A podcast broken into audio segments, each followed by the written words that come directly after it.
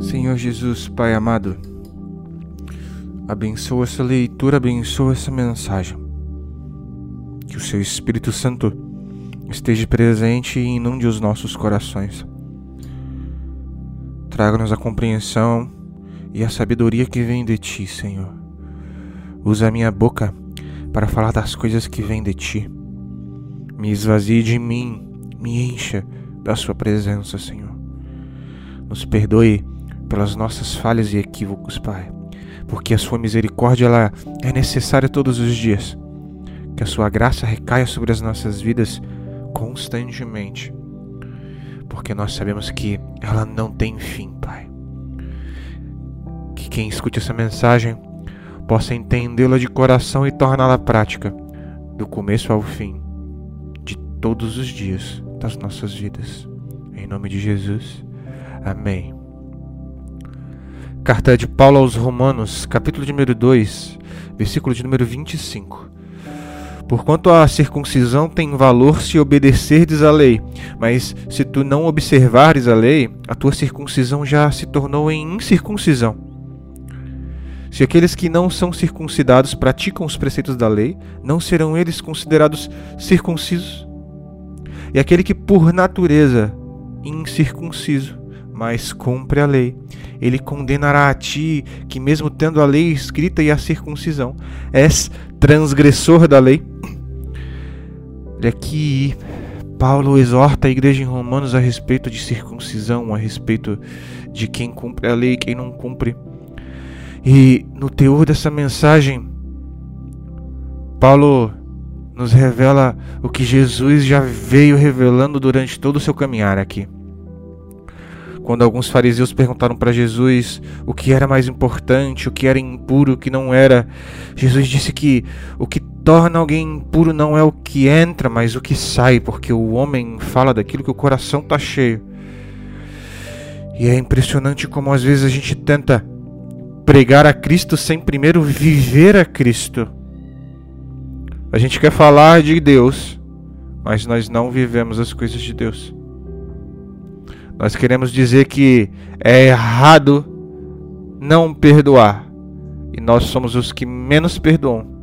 Nós queremos dizer que precisamos amar o próximo e nos colocar no lugar do outro, mas somos os primeiros a apontar e acusar.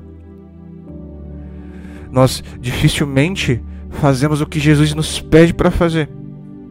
Nós nos lembramos da parte de vai e fale do evangelho, mas antes de falar, nós precisamos viver. Olha, sabe como você convence alguém de que Jesus é bom, é necessário e é suficiente? Viva o que você prega. Se eu disser para você que ter muito dinheiro é bom, você vai acreditar. Sabe por quê? Porque você sabe como é a vida de quem tem muito dinheiro. Podemos viajar para onde a gente quer, podemos comprar tudo que nós queremos. Se soubermos organizar, nunca nos faltará nada. Agora, se Jesus é bom, se Jesus cura, se Jesus salva, se Jesus perdoa, se Jesus transforma, eu tenho que mostrar isso nas minhas ações. As pessoas têm que olhar para mim e enxergar Cristo. Não é um apontar de dedos e uma palavra dura que vai converter alguém, mas é o meu modo de viver. Então não adianta cantar louvores lindos para Deus dentro das igrejas, chorar e se derramar em lágrimas diante de uma palavra e uma mensagem bonita. Não adianta nada você ouvir essa mensagem que você está ouvindo agora. E assim que ela acabar, assim que essa música bonita e o Espírito Santo parar de ministrar em você, se você sair daqui vazio, sem nada, não valeu. Você continua incircunciso dentro do seu coração. Sabe, o problema aqui é que quando a gente precisa, nós queremos nos encher disso. Quando a gente está mal, a gente quer se encher disso. Mas é quando a gente está bem que a gente precisa executar isso é quando a gente está diante de uma situação complicada, que a gente precisa executar a paz e a alegria de estar em Deus. para que as pessoas vejam em nós a face do Senhor. Eu posso ter muitos problemas, mas eu sempre penso no que Jesus faria antes de tomar qualquer ação. Nós não somos perfeitos, nós vamos errar constantemente, por isso que a graça é necessária. Mas nós devemos buscar nos alegrar em Deus e estar diante da presença dele e provar que ele é bom, não através do que falamos, mas também através do que nós fazemos todos os dias. Se eu levanto da minha cadeira para beber uma água, eu quero que as pessoas vejam que Deus está comigo. Se eu vou numa reunião de negócios, fechar ou desfazer algum negócio, eu preciso saber que as pessoas precisam ver que Deus está comigo. Eu tenho que ter confiança naquele que está comigo. Eu preciso caminhar de acordo com a verdade e a justiça de Deus. Uma pessoa me perguntou como eu faço, Marcelo, para pregar Jesus, para fazer com que as pessoas entendam que Ele é bom. E a resposta é: viva Ele. Você não precisa dizer para ninguém que ter dinheiro é bom, porque todo mundo já sabe, porque vê a vida de quem tem. Que as pessoas possam enxergar em você o valor e a alegria de servir a Deus. Esse é o Evangelho real. É o vivido e não o falado. É muita hipocrisia pregar um Jesus do qual nós não vivemos.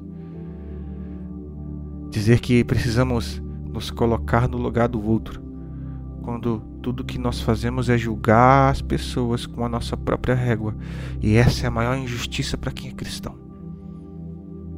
É quando nós não conseguimos nos colocar no lugar de ninguém.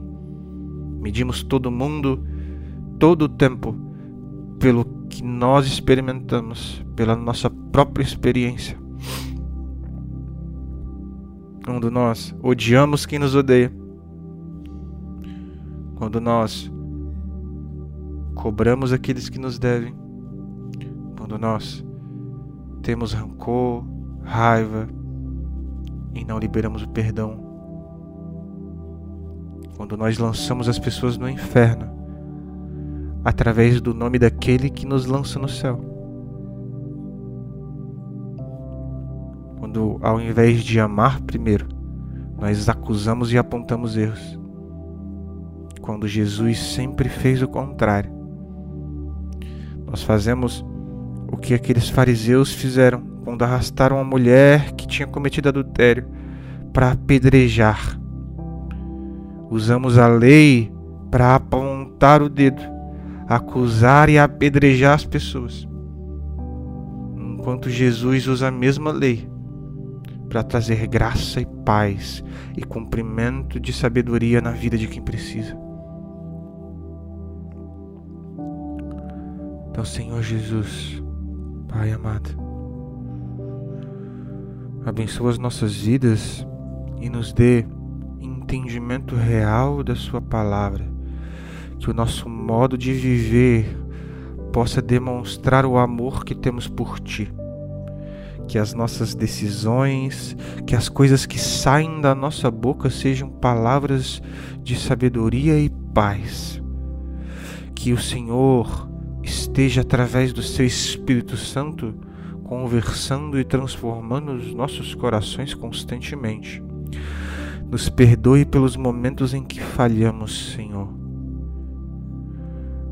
Que nós possamos buscar todos os momentos das nossas vidas estar diante da tua presença, honrar o teu nome e nos regozijarmos em estar diante de ti em fazer o que é certo e o que é bom, no que traz esperança e paz, Senhor.